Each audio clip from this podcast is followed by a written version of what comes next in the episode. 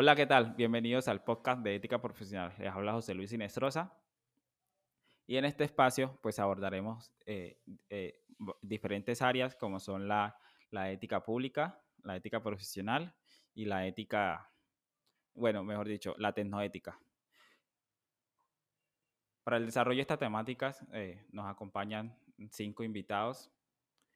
Eh, Carol Elena, Julián Melisa, Wendy Samira y Jesús Andrés, ah, perdón, eh, Jesús Andrés y Mauricio Palacios. Nuestra primera invitada es Carol Elena y vamos a darle la bienvenida a, a, nuestra primera, a nuestra primera integrante, que es Carol Elena. Hola Carol, ¿qué tal? ¿Cómo estás?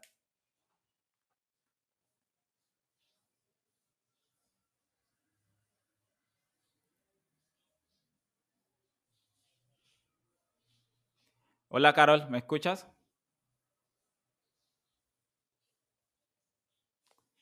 Bueno, vamos con la segunda que es Juliet Melissa. Juliet, hola, ¿me escuchas? Hola José, eh, muchas gracias por el espacio, esperemos aprovecharlo. Eh, ok, Juliet, muchísimas gracias. Bueno, cabe resaltar que por lo del COVID, por la eh, emergencia sanitaria, pues esto lo estamos haciendo a distancia y igual se pueden... Ah, volvió Carol. Carol, ¿qué tal? Sí, Hola José, eh, estoy muy bien, muchas gracias y pues encantada de estar aquí. Carol. Bueno, Carol creo que sigue presentando fallas. Como les decía, pues... Sí, José. José. Ok, Carol, igualmente. Bueno, al parecer Carol ya se restableció. Eh, pues tal vez se presente algunas fallas técnicas después, porque igual esto lo estamos haciendo a, distancia. Entonces, por acá el, internet no es, digamos que, muy bueno. Entonces, pues en algún momento se va a presentar alguna otra falla. Bueno, vamos con nuestra tercera, que es Wendy Samira. Hola, Wendy, ¿qué tal? Hola José, muy bien, gracias a Dios. Muchas gracias por la invitación. Ok, Wendy, de nada, con el mayor de los gustos. Bueno, vamos con nuestro cuarto invitado, que es Jesús Andrés. Jesús. Hola José, un placer estar aquí con todos mis compañeros. Esperemos hacer una buena presentación hoy. Ok, Andrés, muchas gracias, así será. Tengo fe que sí. Y vamos con nuestro último, que es Mauricio Palacios. Mauro, ¿estás ahí? Hola José, ¿cómo están? Espero que estén bien y encantado de estar aquí. Igualmente, Mauricio, yo sé que sí. esto nos lo vamos a disfrutar y nos vamos a gozar. Será algo muy divertido también. Bueno, cabe resaltar que somos estudiantes de Ingeniería en Telecomunicaciones de, eh, en, eh, en Informática de la Universidad Tecnológica del Chocó, Diego Luis Córdoba. Y hoy vamos, bueno, vamos a iniciar con la primera, el primer tema de este espacio, que es la ética pública. Pero antes de eso, quiero hacerles una pequeña pregunta, bueno, dos preguntitas a nuestros invitados. Y vamos a empezar con Carol. Carol, eh, bueno, en el transcurso de tu vida, ¿has hecho algo eh, lo cual le cause daño a, las demás personas o igual pues sea algo negativo que, hiciste y te arrepientes de ello. Y la segunda es, durante el transcurso de tu formación, mm, ¿te han enseñado eh, engañar a la gente, robar? O sea, ¿te han enseñado antivalores o qué es lo que te enseñan en tu casa y en los espacios pues eh, académicos en los cuales te encuentras?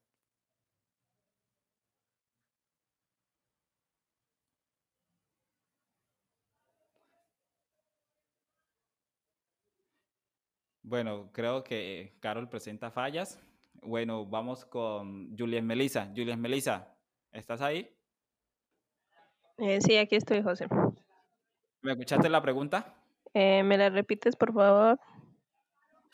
Bueno, eh, durante tu proceso de formación, ¿te han enseñado que robar es bueno o malo? O sea, ¿te han enseñado antivalores o te han enseñado valores? Y la segunda es, Sí, eh, voy por la segunda. Y la segunda es...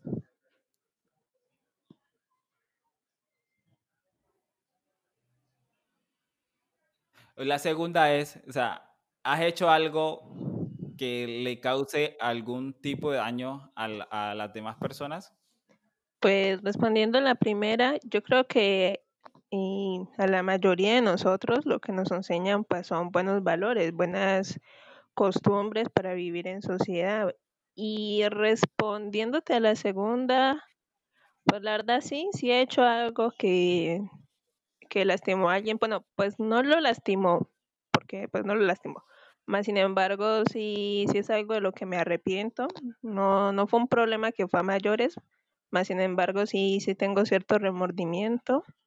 Y pues debido a esas enseñanzas que tengo, que como te digo, pues le enseñan a uno buenos valores y al final uno cuando hiere a alguien, pues eso lo hace sentir a uno mal por las enseñanzas y pues los principios que uno tiene. Pues debido a esto, pues trato de, de remediar eso, de cambiarlo, de no volver a hacer ese acto que lastimó a alguien y pues que me genera remordimiento. Muchas Ok, gracias. Juliet, muchísimas. Ok, Juliet, de nada. Bueno, para- eh, vamos con nuestra tercera, que es Wendy Samira. Wendy, más, bueno, más clara. Eh, durante tu proceso de formación te enseñan a hacer el bien o el mal. ¿Qué te han dicho? ¿Qué es lo más recomendable? ¿Es el bien o el mal? El bien. Ok. ¿Alguien te ha dicho que hagas el mal? Por ejemplo, en tu casa, en, en el colegio, en la universidad. Pues directamente uno no le dicen haga el mal. Las acciones de las personas a veces lo ponen a uno a pensar No, si no, debe hacer bueno o malo con ellas. No, no, pero, o sea, si te lo han dicho. Dicho, no, eso, te- lo que No. Ah, ok, exacto. Y entonces, a la segunda pregunta, si has hecho algo de lo cual te arrepientas, bueno, algo que le hiciste daño a alguien y te arrepientes de haberlo hecho. Sí, sí le he hecho daño a algunas personas y sí me he arrepentido y se los he manifestado pues, por mis principios y mis valores que tengo. Ok, Sí. bueno. Ok, muchísimas gracias. Vamos con eh, Andrés. Andrés, ¿me escuchaste las preguntas, cierto? Sí, sí, las escuché, José. Sí. Mira, eh, yo personalmente eh, sí le he hecho daño a, a varias personas. Eh, a veces no son daños que uno pues tenga la intención, otras veces eh, son simples errores que pueden llegar a, a repercutir en, en las personas que allegadas a nosotros de forma negativa. Puede ser desde una infidelidad hasta una simple mentira que quieras o no afecta ese nivel de confianza y, y como tal rompe el pacto ético que, que se tiene y de hecho sí, eh, puedo decir que sí he, realizado estos actos eh, y he traicionado, por así decirlo, le he hecho daño a algunas personas. Me he disculpado con algunas, con otras no. Mm, y nada, eh, yo trato de aprender siempre de mis errores y por lo general no, no suelo meterme o en conflictos de estos índoles, pero sí es que es verdad que hay veces que uno como ser humano falla y está bien fallar con tal de que sepas reconocer que fallaste y, y aprendas de eso. Pero, ojo, exacto. O sea, eres consciente de lo que hiciste o los da- el daño que le hiciste a X o a Y persona, pues eh, tiene consecuencias, ¿no? Que ese acto tiene consecuencias, ¿cierto? Claro, claro. Exactamente. Eh, todo acto tiene consecuencia y la vida, la vida te la cobra. O Exacto. sea, siempre y cuando, o sea, siempre y no- cuando actúes de, de buena forma, eh, sé que tus, exacto, eh, digamos que lo, las consecuencias que traigan después, si actúas de buena manera, pues lo que vas a recibir va a ser muy positivo, ¿no? Y si es lo contrario, Claro. pues, o sea, va a ser totalmente lo, negativo. lo que llaman karma. Exactamente, el karma. Esa está buena, el karma. Sí, señor.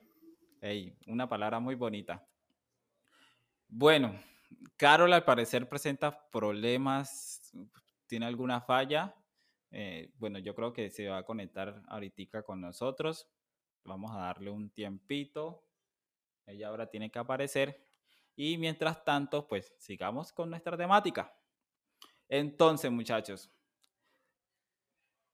mm, quiero que me hablen acerca de la ética pública en el departamento del Chocó.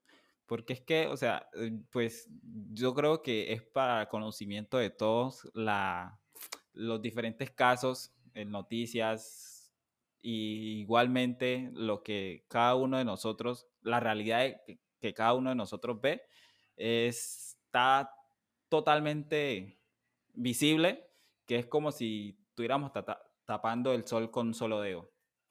Entonces, ¿cómo ustedes ven la ética pública en el departamento, en el departamento del Chocó al día de hoy? Comenzamos con, con, con Melisa. Eh, sí, José, pues eh, continuando con lo que me con lo que hablas de, de, la ética pública en el departamento, pues yo creo que como las preguntas que hiciste, a todos, incluso en el departamento, nos enseñan buenos valores, o bueno, a la mayoría nos los enseñan pues las cosas básicas que pues debemos tener para vivir en sociedad. Eh, luego de lo que hagamos eh, con nuestro libre albedrío, pues eso ya es cosa de cada quien. Y ya viendo esto, ya diciendo esto, pues notamos que en el departamento eh, hay personas que realmente con sus actos han enlodado la fama que se tiene en el país de los chocuanos, personas que eh, pues generalmente principalmente son los políticos que con sus actos de corrupción arruinan lo que es eh, la fama, por así decirlo, de los chocuanos. Esto que hace que eh, muy erróneamente se piense que todos los chocuanos son personas faltas de moral. Así que, pues, básicamente, esa es una parte de lo cómo está la, la ética pública de la región. Gracias. Ok, Juliet, dijiste algo que, pues, me acordé de algo, de dos películas que tengo en este momento en, en, en mente. Eh, hablaste del libre albedrío yo creo que en su mayoría siempre eh, estamos a favor de, de los superhéroes. Y, y, últimamente con todo esto de la ética, yo creo que eh, me abrió la mente de una forma que, o sea, no sé si es ya maldad mía, pero estoy de acuerdo con Thanos, lo que quería hacer. Espero que los que estén escuchando se hayan visto la película de Thanos para que sepan de qué estoy haciendo referencia. Y de Assassin's Creed también creo que estoy de acuerdo con, con o sea, quitarle e, esa potestad a, a, las personas de, de, elegir libremente en algunas cuestiones, no en todas, en algunas cosas. Entonces creo que a veces, mm, digamos que a la medida que vamos avanzando, eh, es, pues nos vamos abriendo una manera que vemos el mundo de otra forma. Entonces, eh, continuamos con, con, alguien más. Eh, alguien, el que quiera, no lo voy a llamar en orden. El que quiera. Ah, ok, Andrés, aquí estás. Andrés, sí, te escuchamos. Sí, sí, eh, lo que tú decías, lo que dice la compañera Julia es muy cierto. La verdad es que eh, casi todos hemos eh, hecho cosas que la verdad no, no enaltecen lo que es el departamento del Chocó y, hemos quedado de ver mucho ante la sociedad. Y no solo los chocuanos, sino en toda Colombia, eh, la corrupción, el, primero, el, el hecho de, de, estar por encima yo que toda la sociedad, que, o sea, es bueno que uno se ponga por delante en ciertas situaciones, pero de ahí a pasar al egoísmo como tal es, es un asunto serio que debemos como mejorar como no solo como chocuano sino como país. Y lo que tú decías pues o sea en cierto punto yo, yo puedo comprender lo que tú dices de que a las personas a los seres humanos hay que quitarles cierta potestad de hacer cosas malas pero yo siento que si, si se hace de esa forma sería porque pues yo también vi la, las películas si se hace de esa forma creo que sería una forma artificial que si bien podría llegar a funcionar por el momento, el mismo instinto del ser humano eh, eh, lo buscaría, o sea, es como si tú reprimieras algo y esa cosa, o sea, la metieras en una caja muy pequeña, pero por dentro se va haciendo más grande, más grande, más grande, y al momento tal de que si llega a salir o si llega a explotar, o sea, va a ser una total desastre. O sea, lo que yo creería que sería bueno, que, o sea, es muy difícil de lograr, pero, o sea, creo que lo que el ser humano debería, debería hacer o deberíamos de hacer es, o sea, querer cambiar, o sea, querer lograr ese cambio. Eh, por eso estoy, o sea, estoy más de, más de acuerdo con la parte de, de, de, Thanos que con la de eh, Assassin's Creed. Pero el problema también es que eh, si tú vas a eliminar la mitad de la población y es aleatorio, tú no sabes a quién estás eliminando. Tú no sabes si los que están eliminando son los buenos o son los malos. Pero lo estás haciendo y, y también es un riesgo, ¿no? Entonces, eso es lo que decía. No, sí, y es que de hecho, pues creo yo que también hay que tomar riesgo a veces. Eh, ¿Cuánto tiempo ya eh, llevamos en lo mismo y en lo mismo y la repetirá, la repetirá? Pues digamos que se le, se le da la oportunidad a las personas de, de decidir. Entonces, ¿por qué no cambiar un poco el sistema ahora? ¿Y por qué, digamos que, darle tanta libertad a las personas como que... Ah, o sea, a veces creo o sea, que algunas cosas, no estoy diciendo que hay que oprimirles en, en, un 100%, sino que algunas cositas, algunos detalles, decirle a las personas, no, esto no lo puede hacer, lo decido yo cómo lo hace y lo tiene que hacer así. O sea, ese es mi punto, ¿ya? Solamente algunas cosas, no es mucho.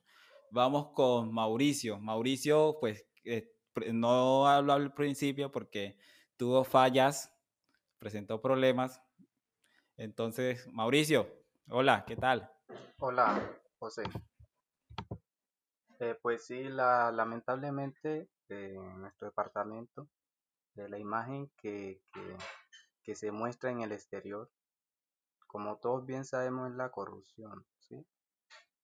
Eh, por medio de esta corrupción podemos ver una mala imagen en nuestro departamento. ¿Qué pasa? esto sucede cuando X, eh, digamos X persona eh, se centraliza más en el yo. ¿Qué quiere decir esto? En el beneficio hacia sí mismo, no en el beneficio de la comunidad. Y como lo decían anteriormente, o sea, el bien y el mal siempre, siempre han existido, eso está claro. Y yo lo relaciono pues con, con la ética, pues ética y antiética. A cada persona desde niño le enseñan los, yo creo que los valores, sus principios y ya cuando llega a cierta edad, esa persona es capaz de, elegir entre hacer el bien común o, hacer lo malo. A eso, eso es mi, mi, aporte que quería dar.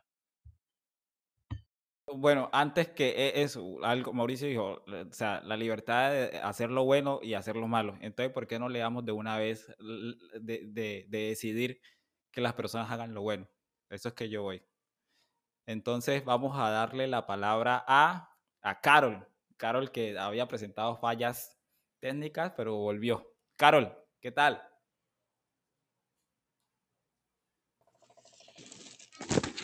Eh, gracias, José. Eh, pues sí, como dijiste, presenté unas fallas técnicas, pero aquí me puse un poquito en contexto de lo que están hablando. Y pues, evidentemente, como dijeron, en, nuestro departamento se pone mucho en tela de juicio esto de la ética, el conjunto pues de todos estos valores y nuestra moral cuando se trata de los, eh, sobre todo cuando se trata pues de los casos de política eh, y aplica tanto para los dirigentes como para las personas, como para el pueblo que los elige, eh, porque se nota que siempre está o sea, siempre prima lo que son los intereses personales, lo que son los intereses sociales y sobre todo los intereses económicos. Em, eso es un, algo que debemos cambiar. Ese chip, sí, como dice Mauricio, eso hay que cambiarlo. Pues, si no, pues nuestro departamento nunca va, nunca va a resurgir. Siempre vamos a estar recayendo y recayendo en lo mismo y el departamento se va a seguir sumiendo en esta corrupción que es la que nos ha venido invadiendo. Tenemos que dejar, eh, o sea, como las personas tienen que dejar de pensar en, buscar ese interés personal y tratar de, de, de, hacer las cosas pensando en un bien social, que, que, el beneficio sea para todos. Y pues eso solamente teniendo unos buenos valores éticos, se puede, podría suceder. Muchas gracias. Bueno, al parecer Carol volvió a presentar fallas. Bueno, Carol, esperamos que pronto te puedas restablecer y puedas estar con nosotros. Bueno, vamos a darle la palabra a Wendy Samira. Wendy, ¿qué tal? Hola José, ¿qué tal? En cuanto a lo que preguntaste, ¿por qué las personas no escogemos hacer el bien por encima del mal? Pues esa pregunta también la he hecho durante mucho tiempo. Y en la medida que investigando, pues me he dado cuenta y observando, me he dado cuenta que a las personas les interesa mucho el bien propio. Para ellos ese es el bien. No les interesan un bien común en que todos hagamos beneficiados, sino beneficiarse ellos solos. Entonces ellos ven ese beneficio propio como un bien absoluto. Entonces escogen su propio beneficio por encima del beneficio de todo. Y eso es lo que pasa en el departamento del Chocó y por eso es que estamos así, lastimosamente. Igual no es tarde para cambiar, nunca es tarde para cambiar, pero hay que empezar. sí, sí, Wendy, muchísimas gracias. Sí, yo creo que igual el cambio empieza por nosotros. Creo que cada uno de nosotros, eh, que ya estamos próximos a graduarnos, yo sé que van a salir excelentes profesionales, excelentes personas y que vamos a hacer un trabajo en, la sociedad magnífico. Como dicen por ahí, magnífico. bueno, eh, Carol ya volvió. Carol volvió. Carol. Mm, bueno, al parecer Carol. Oh, sí.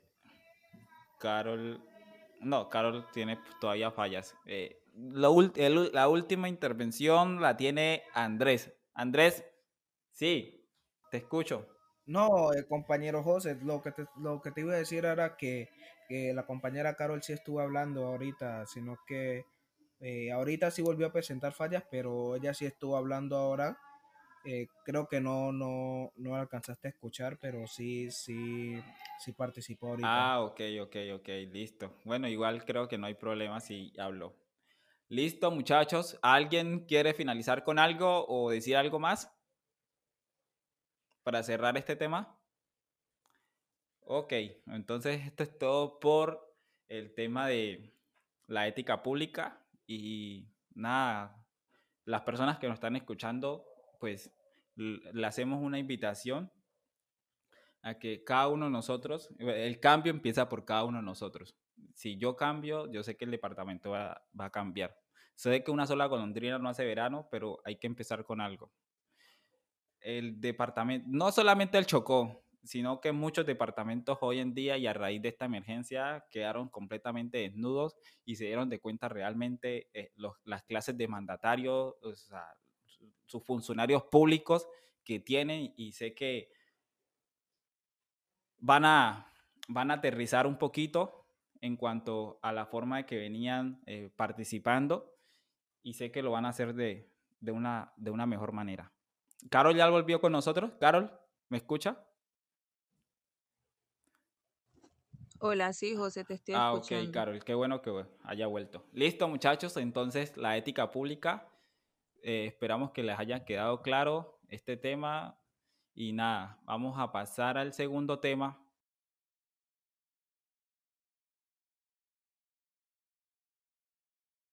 que es la ética pública. Listo. Para la ética pública, bueno, vamos a, llamar uno de nuestros invitados. Perdón, a la ética profesional, vamos a llamar a uno de nuestros invitados eh, que nos va a hacer, digamos que una especie de introducción o, mejor dicho, nos va a poner un poco en contexto de lo que consiste pues la ética, la ética profesional. Andrés, ¿qué tal? Sí, José, un placer. Mira, la ética profesional es algo muy interesante porque no, nos lleva a lo que es la comprensión de las normas eh, y las acciones que debemos seguir eh, en nuestro trabajo, ¿sí me entiendes?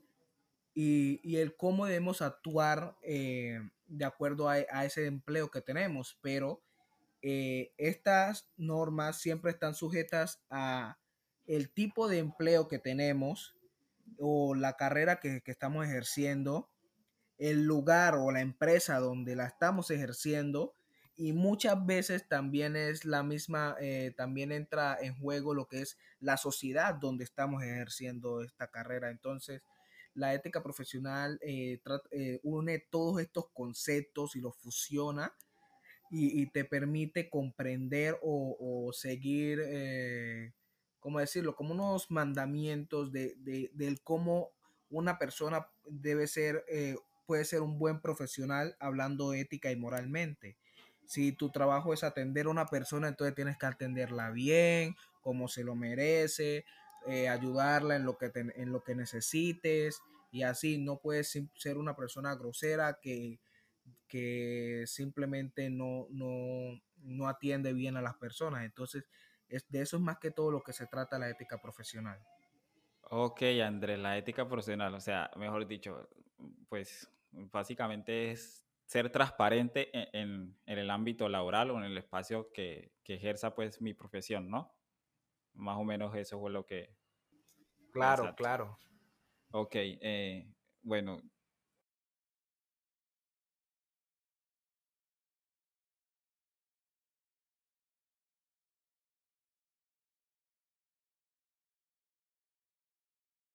Bueno, ¿alguien de los demás participantes nos quiere seguir ampliando sobre este tema, la ética profesional? Vamos con Carol. Uy, Carol, vamos de vuelta. Sí, gracias, José. Pues sí, en concordancia con lo que dice, con lo que decía el compañero Andrés, pues si entendemos la ética profesional como el conjunto de esos valores y principios morales que debe tener un trabajador, pues la ética se convierte en un aspecto que es muy importante en cualquier tipo de empresa u organización en la que nos estemos desempeñando, ya que va a garantizar que se cumpla a cabalidad los objetivos que estén establecidos dentro de la misma empresa. Y pues recordemos que un buen trabajador que, pues, de, que cumpla con una buena ética profesional debe tener características como ser responsable, eh, ser leal, honesto, confiable, mm, también proactivo, entre otras. Y pues en caso contrario, este pues se vería, o sea, de no tener estas, estos, estas, estos valores, entonces pues se podría haber expuesto en un desprestigio profesional que no afectaría solamente al, al trabajador, sino que también afectaría a la empresa en la cual se esté desempeñando. Entonces, pues es muy importante tener en cuenta todos esos aspectos, todo lo que sabemos que es la ética, aplicarlo en lo que es la vida profesional.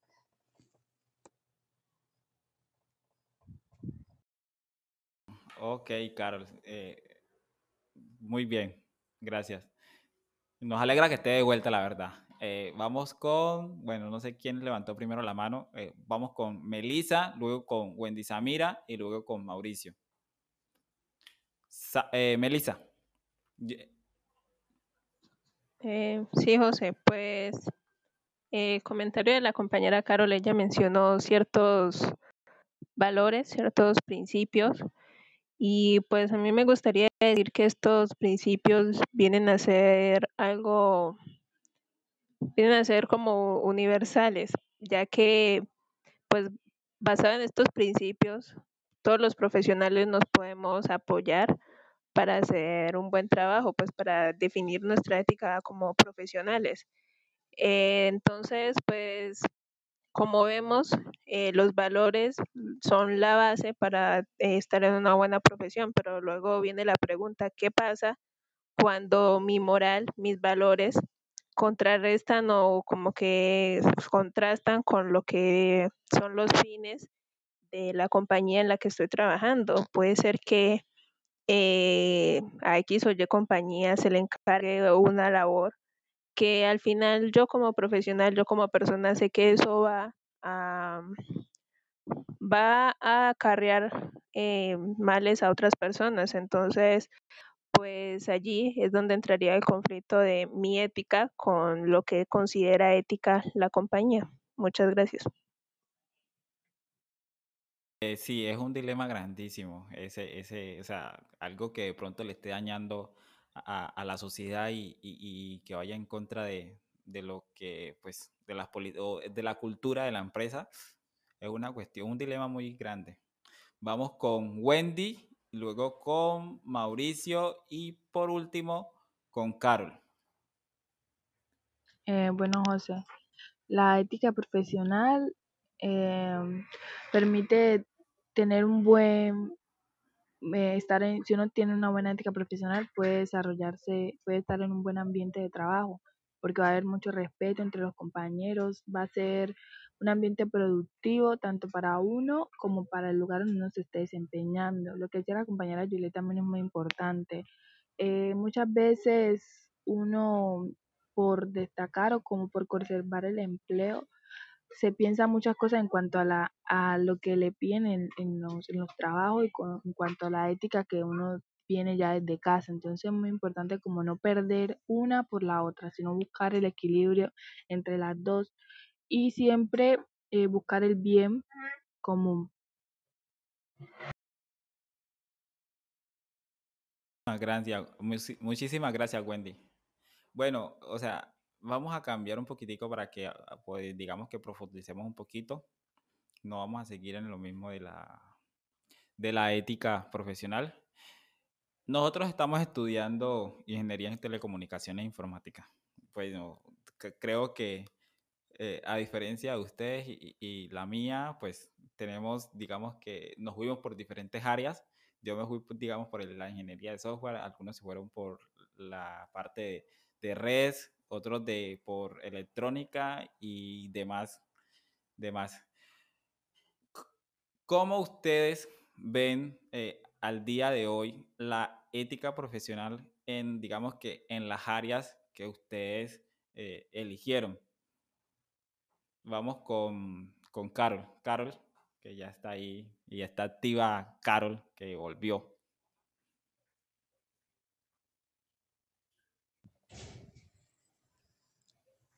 Eh, José, pues a ver, en general cuando, cuando se trata de, de la ética profesional en nuestro campo, que es la informática, pues hay que tener en cuenta que debemos hacernos responsables, o sea, el técnico debe ser moralmente responsable por cualquier acto profesional que cometa, o sea, por todo lo que haga en su trabajo profesional, sobre todo pues, eh, o sea, sin importar si actuó directamente sobre cualquier mal que se produzca a raíz de lo que haga.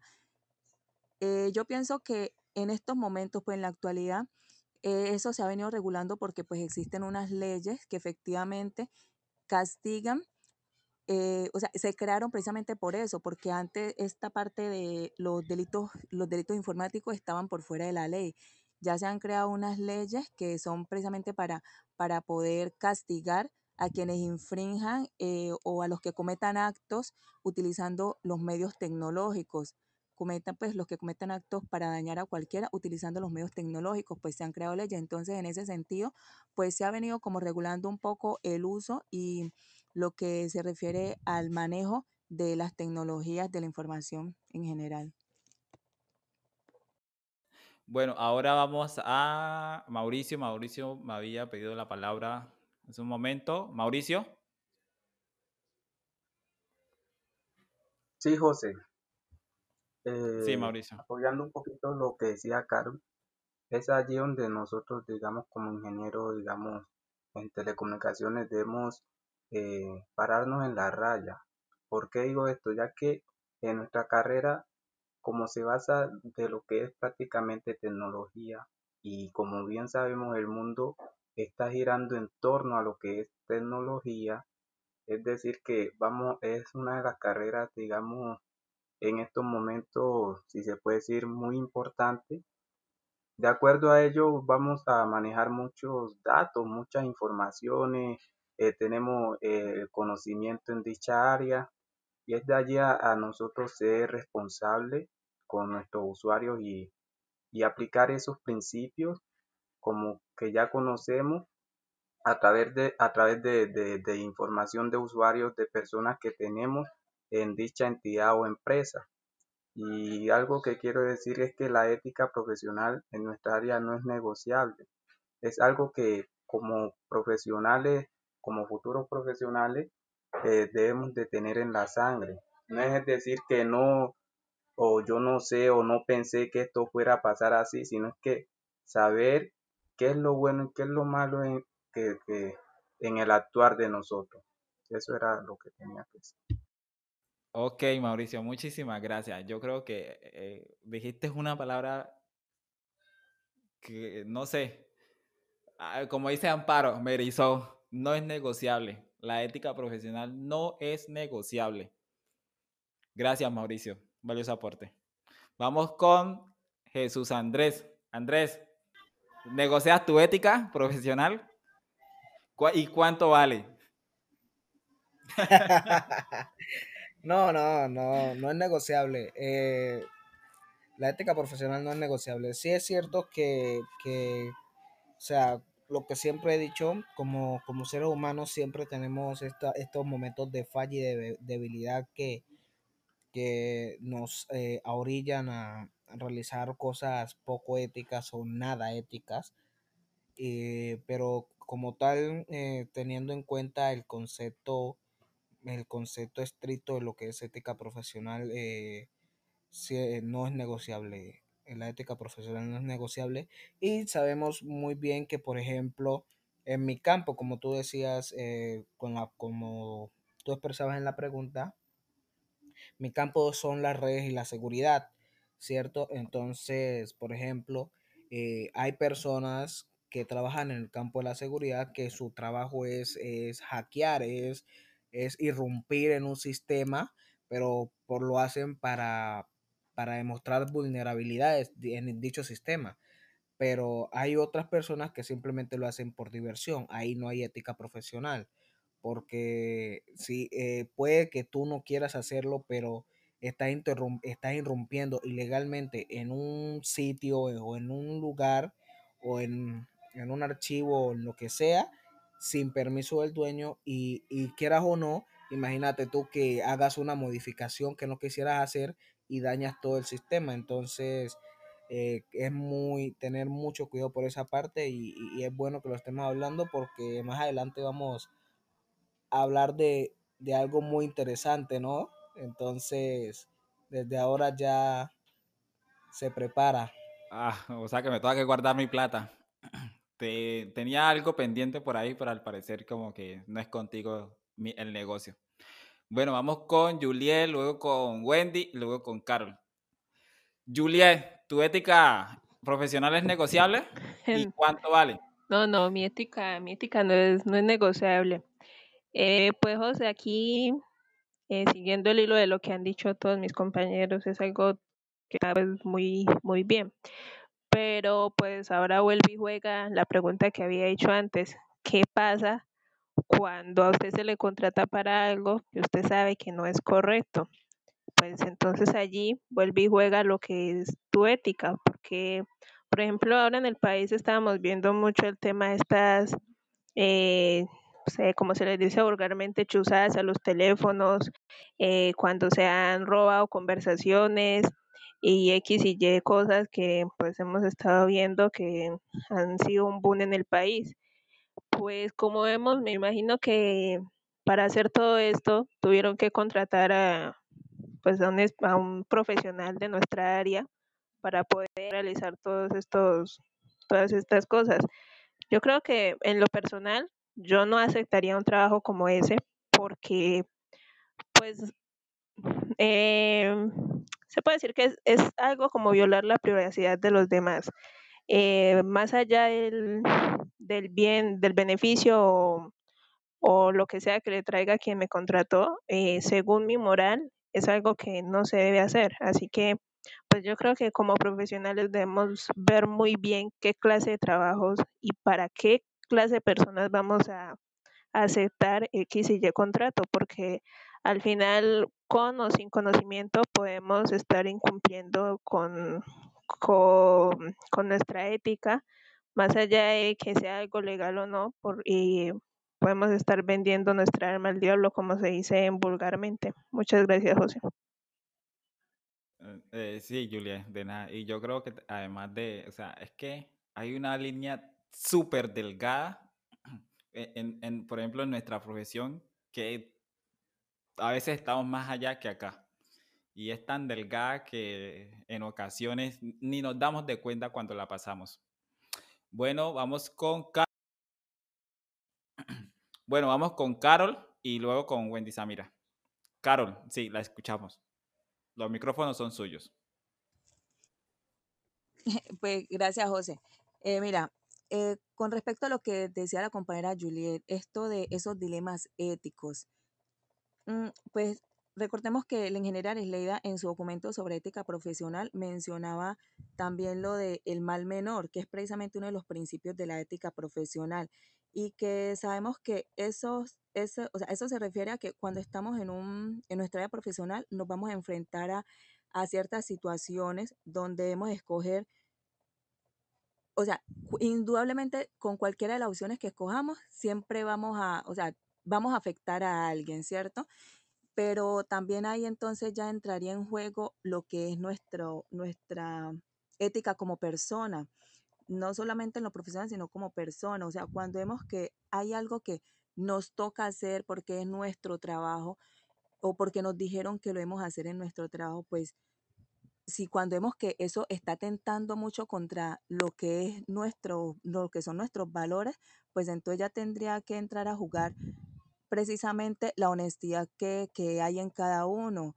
Mm, ser esas personas que cambian como esa, como esa imagen, denunciar, o sea, hacer algo o renunciar al, al, al trabajo. Simplemente nos hemos conformado con ser espectadores de todo nos colocamos como espectadores, vemos que las cosas pasan, no hacemos nada al respecto o a lo mucho nos quitamos.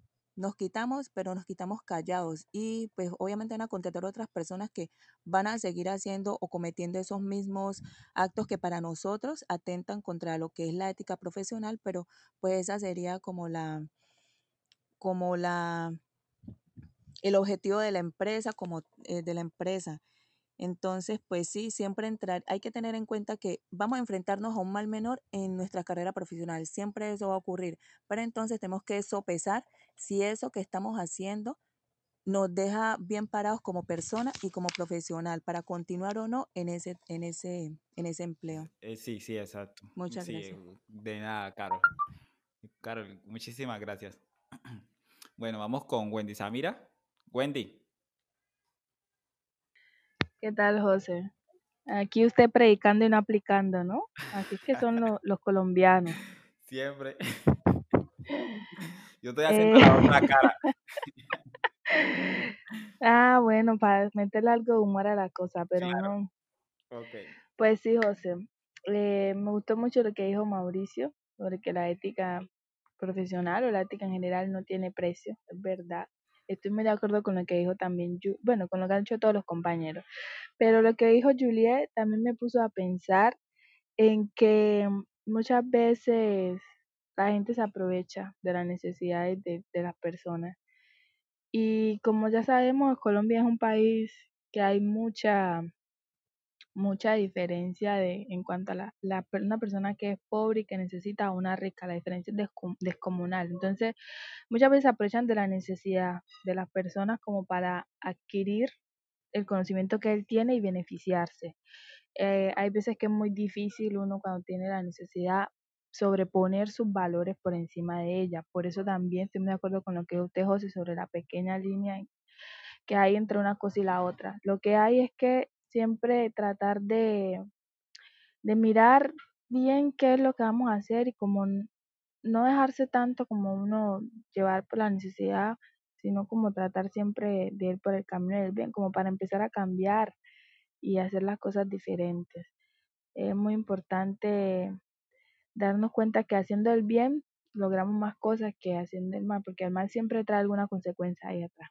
Usted hace algo malo y ahí mismito viene la consecuencia. Entonces es muy importante pensar en esas cosas. Muchas gracias. Eh, sí, Samira, y hay que recordar que, que la libertad y la felicidad es una consecuencia de hacer el bien. Muchísimas gracias, Samira, a Andrés, a Melisa, a Mauricio y a Carol. La verdad, yo creo que este fue un tema que a las personas que lo escuchan les va a quedar muy claro, la ética profesional. Y hay que abrirse, muchachos. Hay que Wendy dijo algo muy importante. Y es que las circunstancias también dependen, juegan un papel importante aquí. Yo soy sincero, yo no voy a decir que tal vez se me presenta la, la, la ocasión y no lo voy a hacer. A veces la misma necesidad, como dicen por ahí, tiene cara de perro. Entonces, ¿qué tal el día que me lleguen a mí con una propuesta y yo esté necesitado y realmente la necesidad sea tan inmensa que eh, la oferta que se me haga eh, sea prácticamente, o sea, que no la pueda desaprovechar. Entonces, ahí uno qué hace. Y yo sé, o sea, mis principios, mis valores tienen que estar por encima de, de cualquier cosa, pero las circunstancias creo que hay que tenerlas en cuenta. Carol levantó la mano. Vamos a ver, Carol, Carol, la escuchamos. Eh, sí, José, pues yo pienso que ahí hay que aplicar el dicho de es mejor pobre pero honrado, sin importar las necesidades, es como que siempre primen esos valores y no dejarnos que porque necesitamos vamos a cometer actos que no son muy honestos, que digamos. Entonces, pobre pero honrado. Pues digamos que estoy de acuerdo con usted. La verdad, como dije, hay siempre, hay los, nuestros principios tienen que estar por encima de todo. Yo sé que Wendy y Carol están en desacuerdo conmigo, pero como les dije, eh, dependiendo de las circunstancias, yo creo que también es, es, es, un factor que de una u otra manera va a influir a la hora de, de, digamos, de alguna petición que vaya en contra de nuestros principios. ¿Y qué les digo? Y bueno, o sea, aquí realmente, más allá de, de seguir una serie de lineamientos, yo creo que nuestra razón también juega un papel importante eh, a la hora de, de, decidir y la cultura de cualquier organización o cualquier espacio laboral que nos encontremos. Julia Melissa, ¿sí? ¿La escuchamos?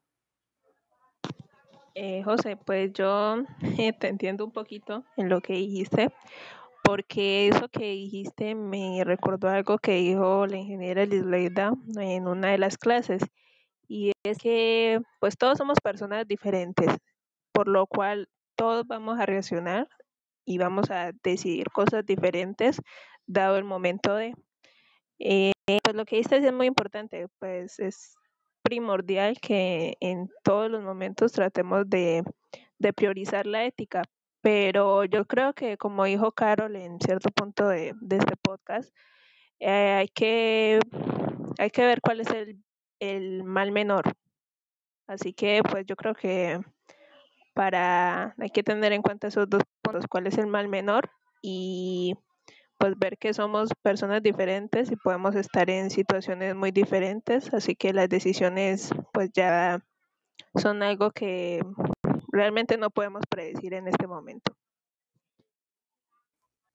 Exactamente, exacto. Sí, yo siempre he dicho que, bueno, la verdad no voy a decir que no cuando tal vez uno no sabe por allá, vaya a ser que sí. Yo siempre digo, no, no sé, no, no, se me, ha presentado esa circunstancia, así que no sé, todo depende del momento y en el momento decidiré a ver qué tal. Eh, Andrés, sí, Andrés. Sí, eh, iba a decir exactamente lo que acabas de decir, José. Eh, estoy totalmente de acuerdo. Creo que hemos hablado anteriormente de esto y estoy totalmente de acuerdo con tu postura. Uno nunca sabe qué situación se pueda presentar. Por eso a mí también cuando me han preguntado, ¿tú qué harías? Yo digo, hermano, la verdad no tengo ni la menor idea. Eh, llegado el momento, haré lo que, lo que deba hacer, sea lo bueno o, o sea lo malo eh, espero que sea lo bueno, o sea, sinceramente en mi corazón espero siempre que sea hacer lo, bueno, lo, lo, lo correcto, lo, lo, éticamente correcto, por así decirlo. Pero uno en situa eh, pero las situaciones de la vida son, son aleatorias, entonces uno nunca sabe qué pueda pasar. Eh, o, qué se, o qué problema se te esté presentando en ese preciso momento donde te llega esa, esa oferta que, o sea, ese tipo de ofertas que son eh, jugosas y que buscan amarrarte por completo. Entonces, estoy totalmente de acuerdo contigo, José. Eh, sinceramente, no sé qué, qué haría yo. Espero, o sea, como digo, espero en mi corazón hacer lo correcto, pero la verdad no, no, no, en estos momentos, si a mí me preguntan, yo, yo diría, no tengo ni la menor idea. Eh, sí, Andrés, muchísimas gracias, hombre. Sí, totalmente de acuerdo. Eh, vamos con Mauricio. Mauricio. ¿Qué tal? Eh, solo quiero dar un pequeño aporte. La vida se trata de tomar decisiones. Entonces, eh, veo que han hecho eh, algunos comentarios como que más, más llegado al- a lo que es antiética que a lo que en realidad eh, debemos ser. Entonces, como en, en el momento de esa oferta, pensar, o sea, ¿qué me conviene? ¿Qué le conviene a la sociedad? O sea, más que todo la antiética se eh, nace del beneficio común. No. Un ejemplo, viene alguien a contratarme. Necesito que hagas esto, pero no ser de una forma legal, sino, pero te doy tantos millones. O sea, eso me beneficia a mí obviamente, pero a la comunidad, a las personas que, que, que afecto en ese momento y mi conciencia, mi moral, cómo quedaría. Entonces, de, de, de pensar eso.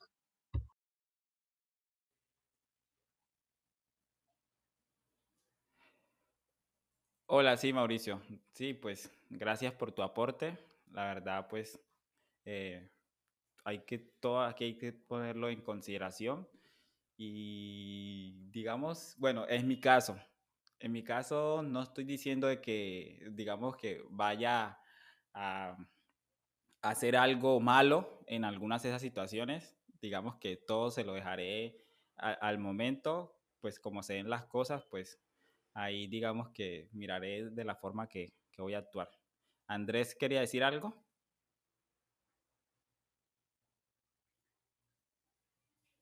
No, eh, compañero, continúa. Ah, ok, listo. Bueno, ¿alguien más quiere decir algo para finalizar con la ética profesional? ¿Ok? ¿Nadie? Ok, listo. Entonces, muchachos,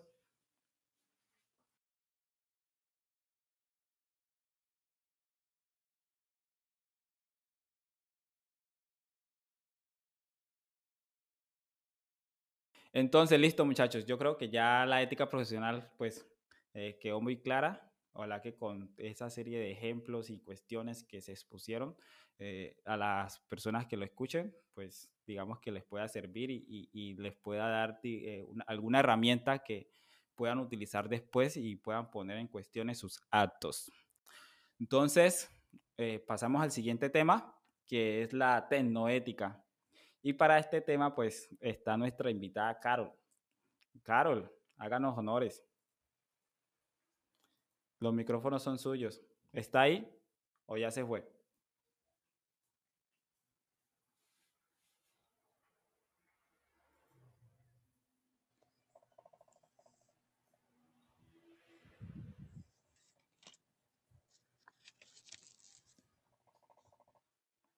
Hola, Carol. Carol, al parecer, sigue presentando fallas técnicas. Carol, hay que ir a, a su empresa, a la, a, a la que le provee el servicio para cancelar ese plan o sacar en otra. Bueno, vamos con quién, quién. Ah, Hola, ok. Carol volvió. Carol, sí. Ah. Dime, ¿cuál era la pregunta? Eh, ya vamos a entrar al tema de la tecnoética. Entonces queríamos que usted nos abriera un poquitico y nos pusiera en contexto en qué consiste lo de la tecnoética. Eh, bueno, José, pues la tecnoética, en pocas palabras, es la ética que debemos tener en el área de la tecnología, que es la que nos compete a nosotros y en la cual nos desarrollamos y en la que nos vamos a desarrollar, profesionalmente. Eh, hacernos responsable de todo lo que hacemos y de lo que no hacemos cuando éramos actuar. Entonces, tener presente siempre que en nuestra era digital, eh, pues el tecnólogo, no- nosotros como ingenieros, pues vamos a tener unas, unas responsabilidades especiales y que debemos estar capacitados para abordar cualquier problema, no solamente moral, sino también ético. Eh, sí, sí, exacto, Carlos. Y además, pues la tecnoética también nos dice que, o sea, hay que utilizar las herramientas al servicio de, de, las personas. Y nosotros como creadores de, digamos que, tecnología y las personas consumidoras de tecnología, pues el uso que deberían de darles a estas herramientas sería, eh, pues, aprovechándolas en beneficio de, la sociedad o. Eh, eh, de uno, de uno mismo, pero siempre tratando de hacer el bien.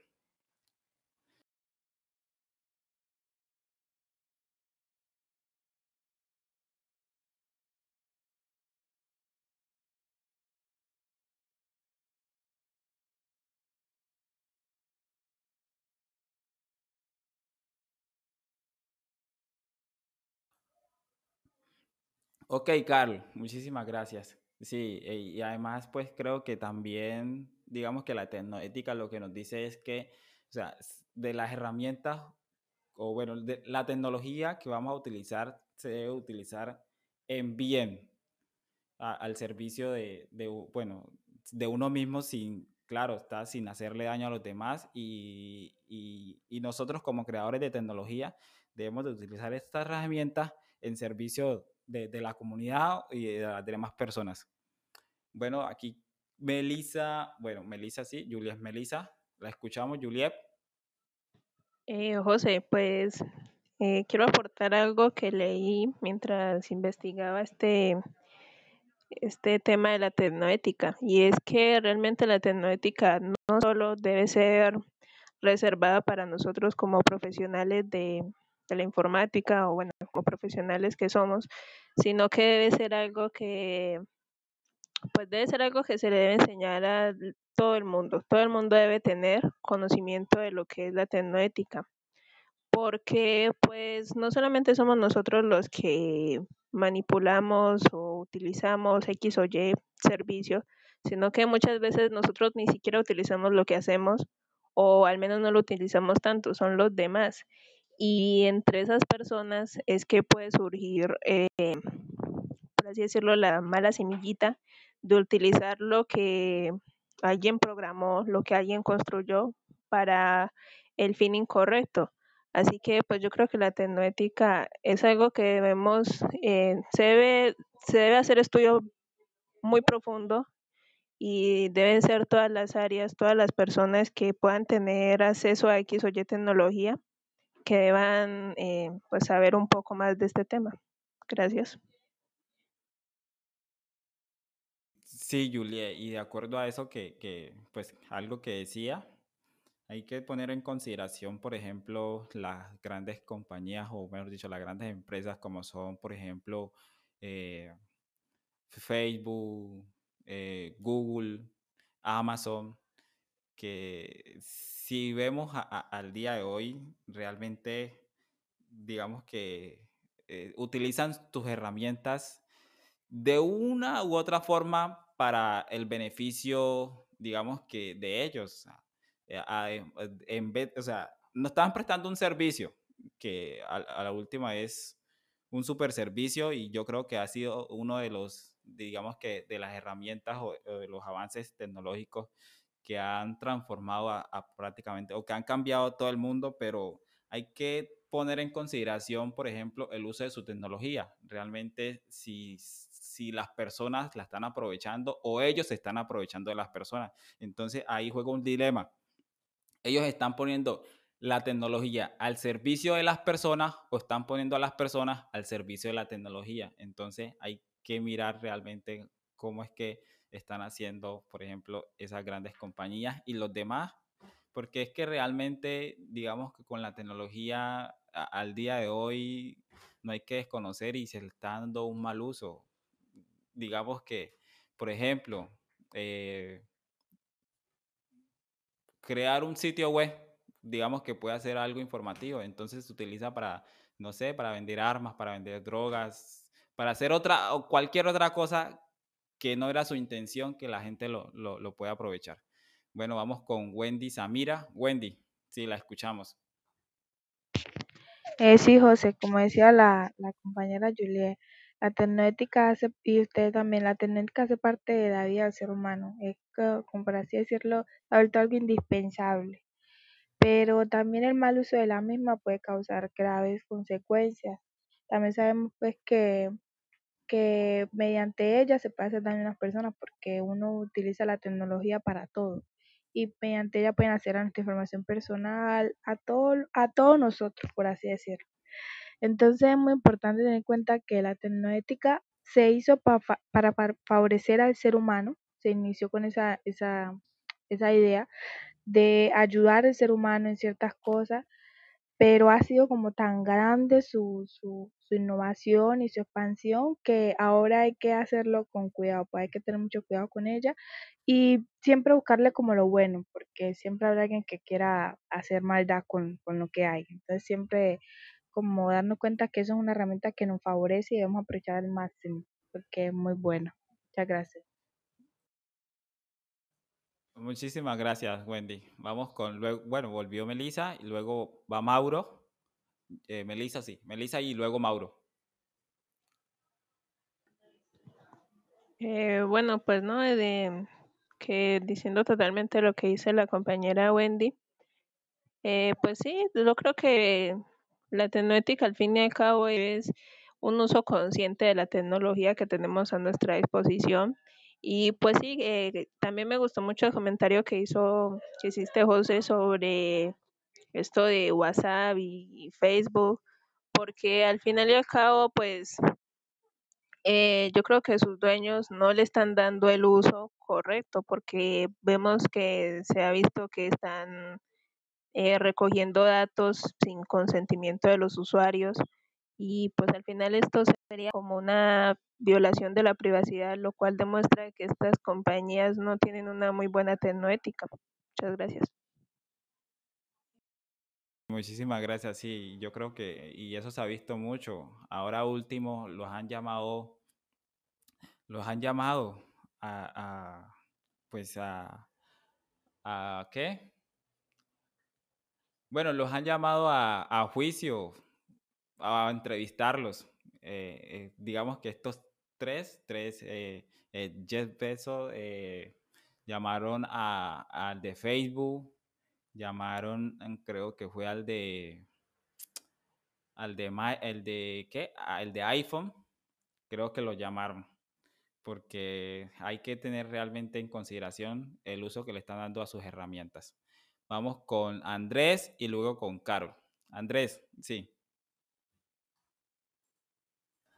No, sí, eh, complementando un poco lo que decían nuestros eh, los compañeros, eh, tienen mucha razón, pero la tecnoética no solamente eh, puede ser aplicada a nosotros los usuarios como tal de, de, lo que es de lo que, o sea, nosotros los que trabajamos con ella, sino también a los usuarios finales, porque si tú eres una persona que se, si se crea una app para una cosa y tú la utilizas para algo que, o sea, vas totalmente lo contrario a lo que se planeó, también puede ser, por ejemplo, eh, muchas personas lo hacen, eh, hackear un juego eh, o, o, craquear un, una aplicación o, o, algo, o algo de paga. Entonces, a veces no son usuarios como tal que trabajan con la tecnología como tal, pero eh, tienen acceso a ella y, eh, o sea, la utilizan con fines que no deberían utilizarla. ¿Sí me entiendes? Entonces también eh, es globalizar este concepto no solamente a las personas que, que trabajamos con ella, que, que, la creamos, porque nosotros trabajamos con ella, la creamos, la distribuimos, eh, sino también a los usuarios finales que saben que no es para eso, pero eh, encuentran la forma como de, orientarla o de, darle una orientación que, que, no es correcta.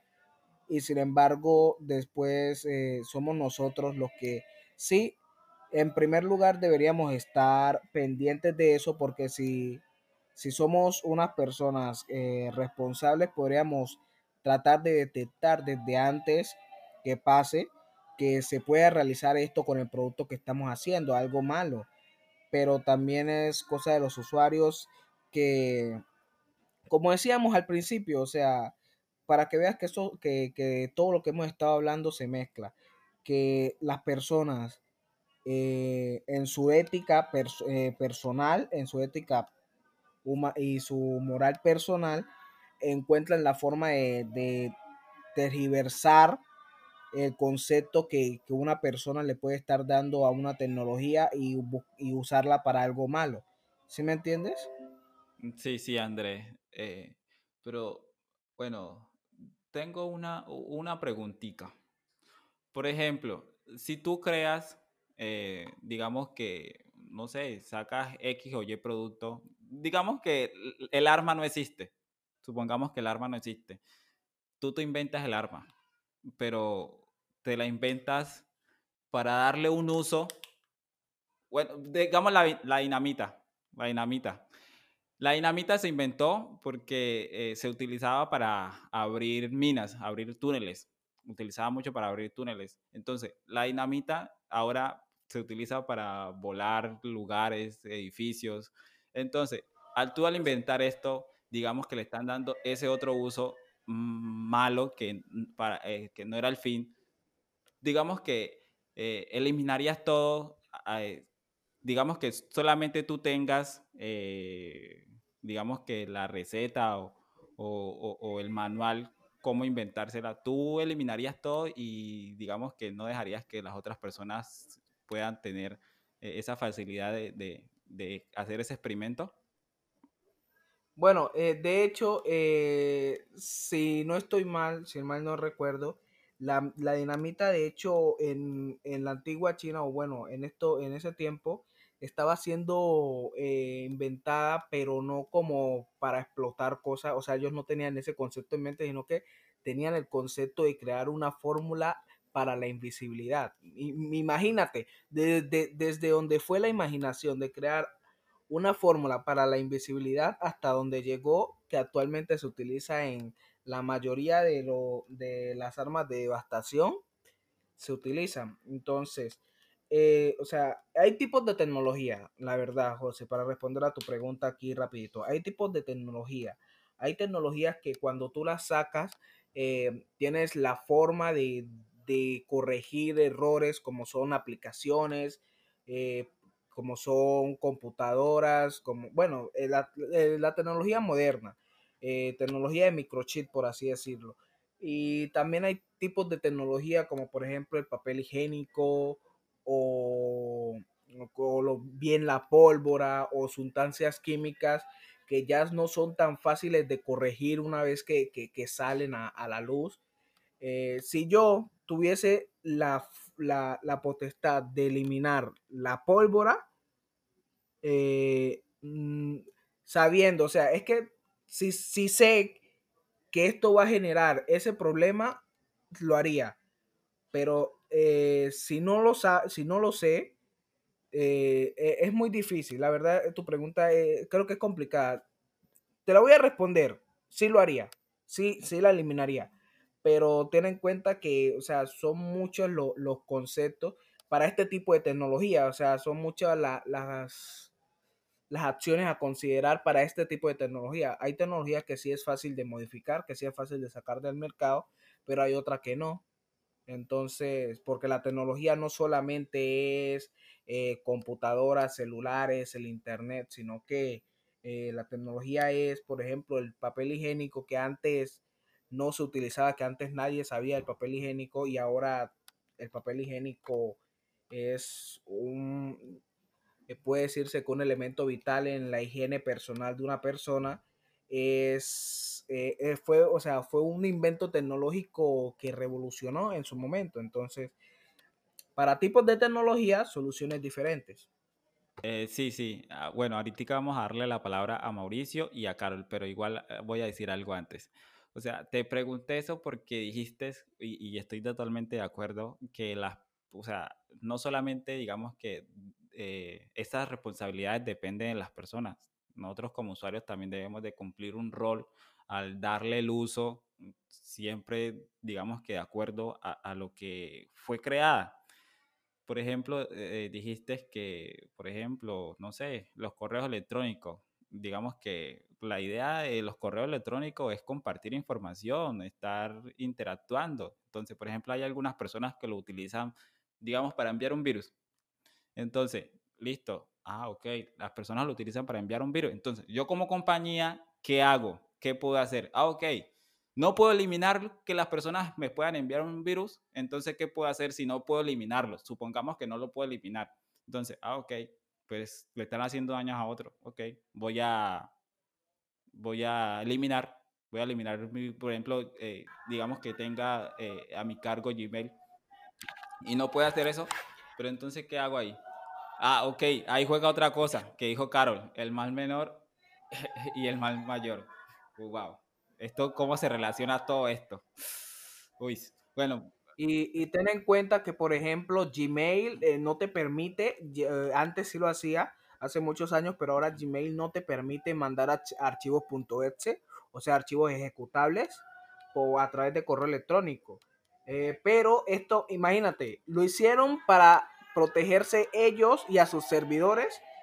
Y de paso, sin querer, le, hicieron un favor a, los usuarios finales, ya que tú ya no puedes mandar una, un, un ejecutable infectado como tal. Entonces, imagínate tú. Eh, sí, y de hecho, mira, o sea, digamos, cuando sea uno, eh, uno, o sea, si yo quiero compartir un ejecutable, pero que no es malicioso, entonces ahí ya me están perjudicando a mí. Pero ahí viene otra cosa que mencionaba Carol, el mal mayor y el mal menor. Ok, muy interesante todo esto. Vamos con Mauricio. Exacto, exacto. Sí, sí, vamos con Mauricio. Mauricio, ¿qué tal, hombre? Disculpa que esto estaba, estaba aquí, nos extendimos un poquitico. pues me había olvidado, hijo. No, tampoco, caramba. bueno, Mauricio. Mauricio es el hombre que, que, que, ¿qué? Ahora el de la frase, eh, eh, la ética profesional no es negociable. Mauricio, sí, te escuchamos.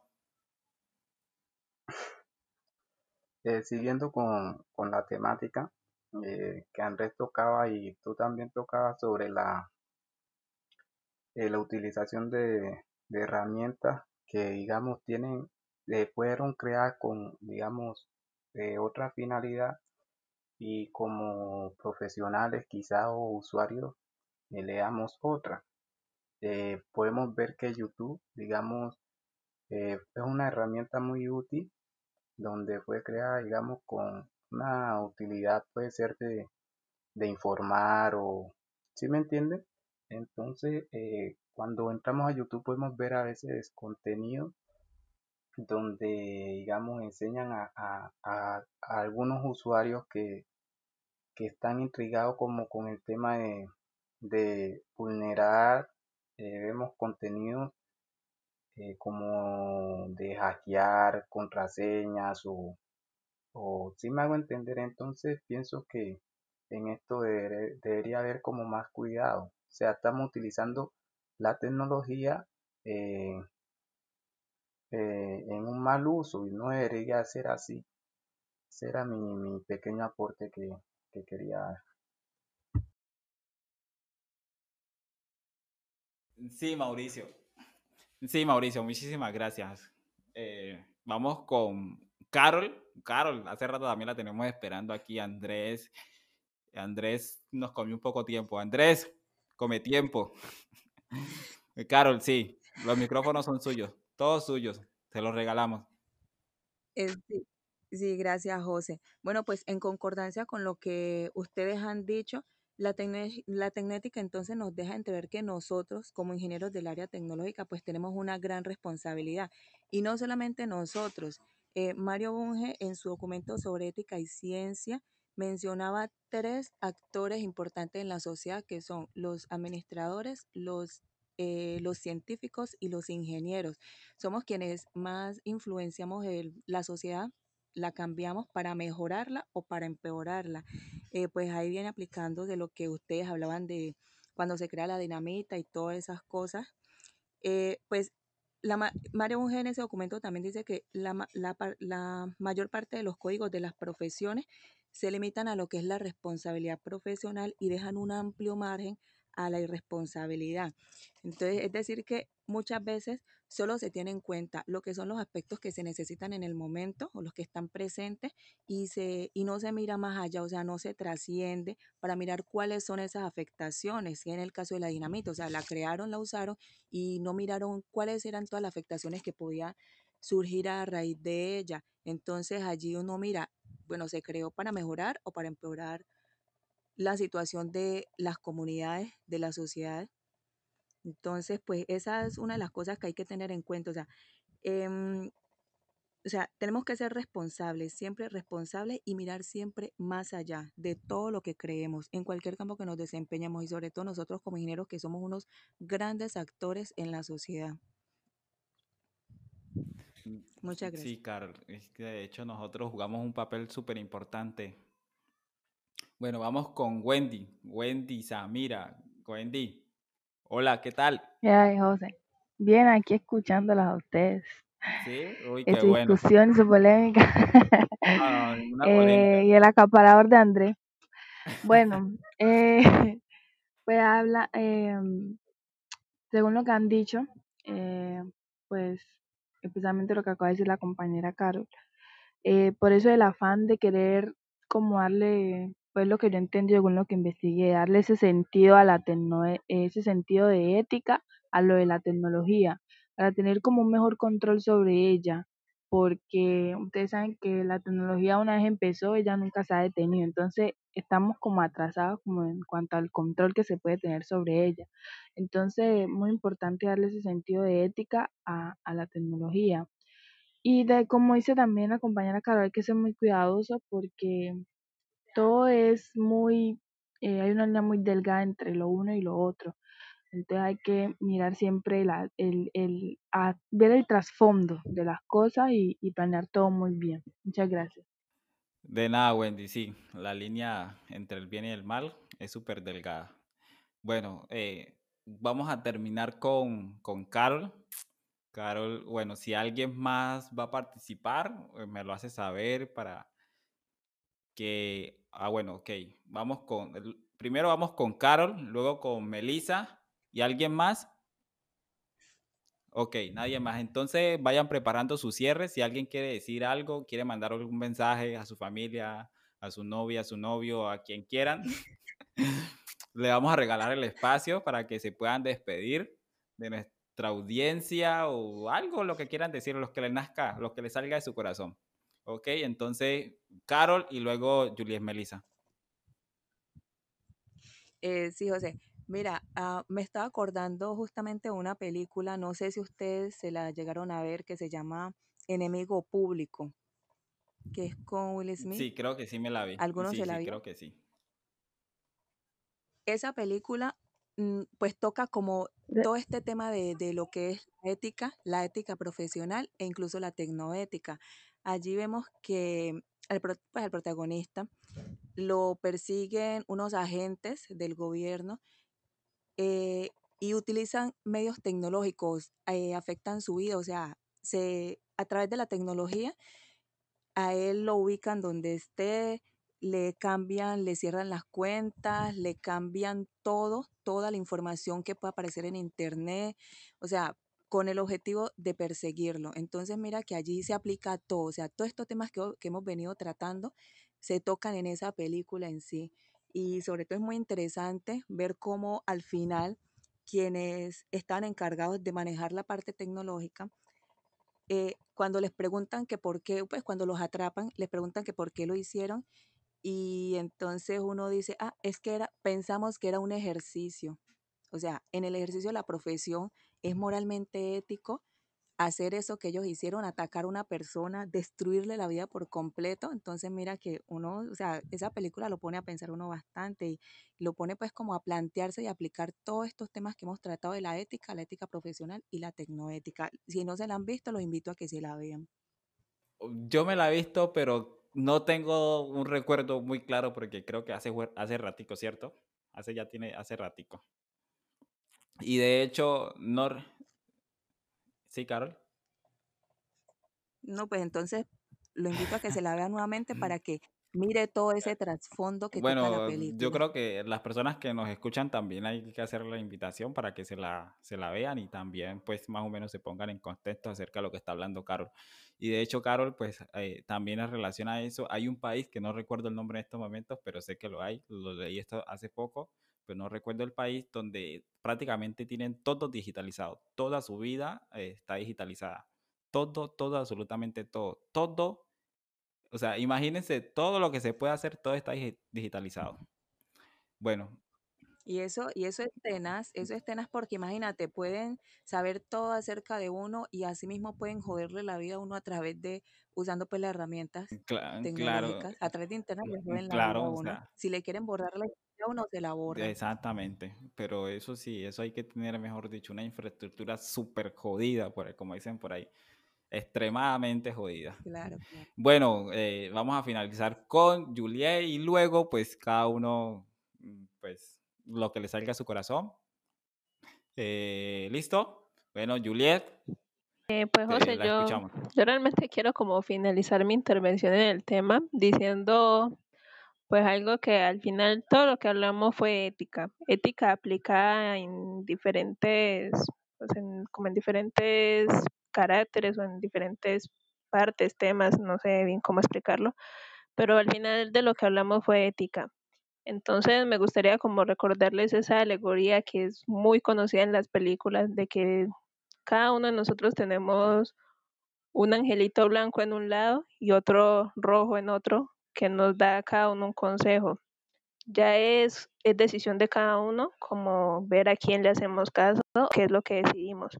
Así que pues ese es como mi, mi última intervención. Muchas gracias por permitirme estar en este espacio, José, y pues feliz noche.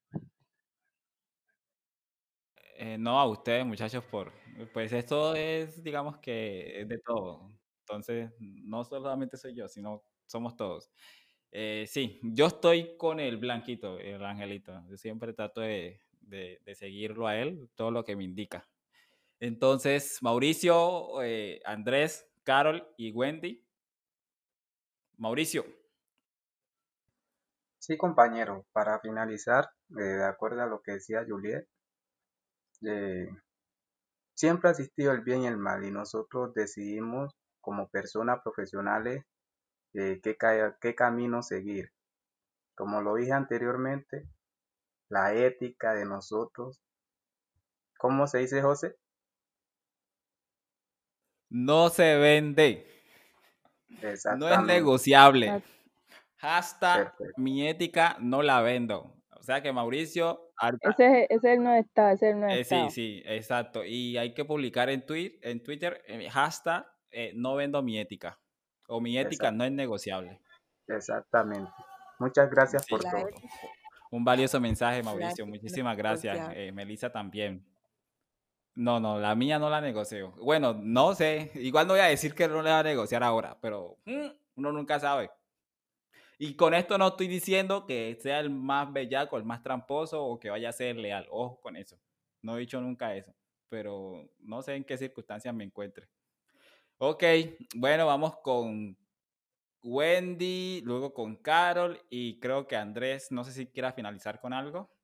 Entonces, listo, vamos a darle este espacio a ellos. Yo de último para no acaparar a Ok, nadie. listo, Andrés. Al parecer está sentimental. Ok, entendemos tu estado. Eh, bueno, eh, Wendy y Carol y luego Andrés. Bueno, muchas gracias, eh, José, por el espacio. Es muy divertido eh, y muy enriquecedor, porque es muy importante, pues, no hay veces creo que todo el mundo piensa lo mismo y ya nos dimos cuenta con usted que no, mentira. Eh, saludos a todos, eh, los quiero mucho. Igualmente, ese querer es mutuo. Eh, bueno, vamos con Carol. Carol, sí, Carol. Carol y finalizamos con Andrés. Bueno, pues yo quiero finalizar, Wendy, también te quiero mucho, muy compañeros, se les quiere mucho. em, y pues nada, darle las gracias a la ingeniera Arisleida por todos los temas que nos, que nos impartió durante las clases y a ustedes compañeros por hacer este espacio ameno y muy apropiado para uno debatir estos temas que vimos en esas clases que se hizo de una manera muy chévere, me parece que fue una manera muy chévere y donde pudimos intercambiar nuestros pensamientos sobre los mismos.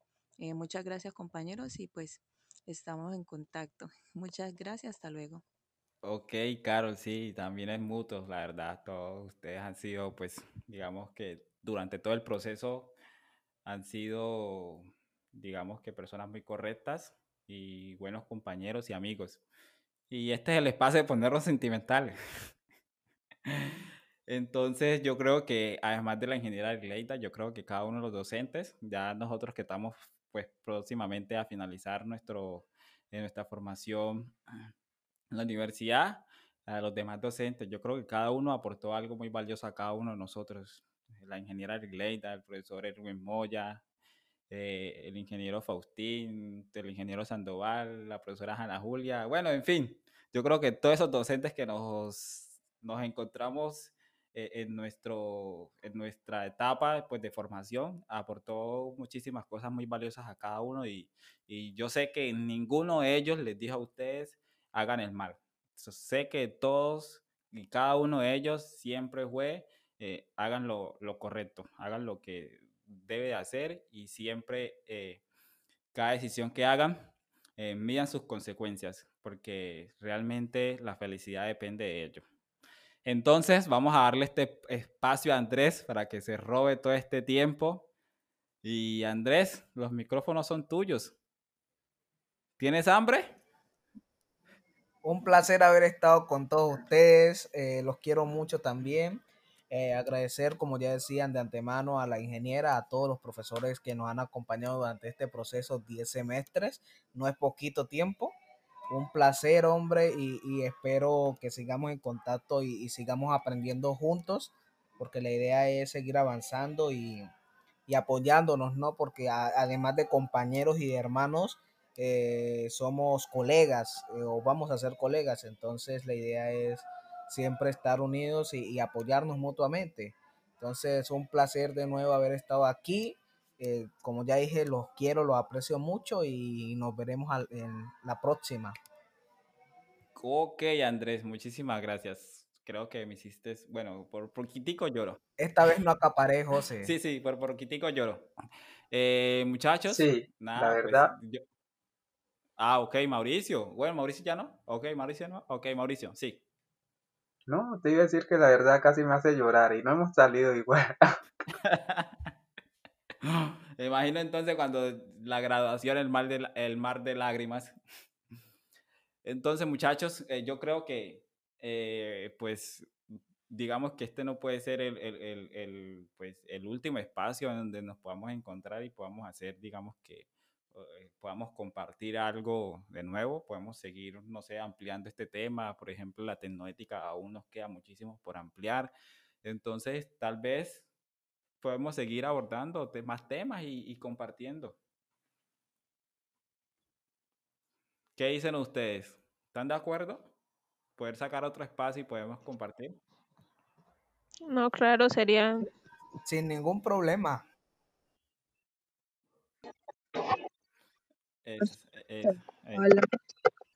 de películas que tengan que ver con alguna educativa. Exactamente, sí. Entonces, no siendo más, hasta una próxima. Espero que disfruten todo esto y, muchachos, fue todo un placer.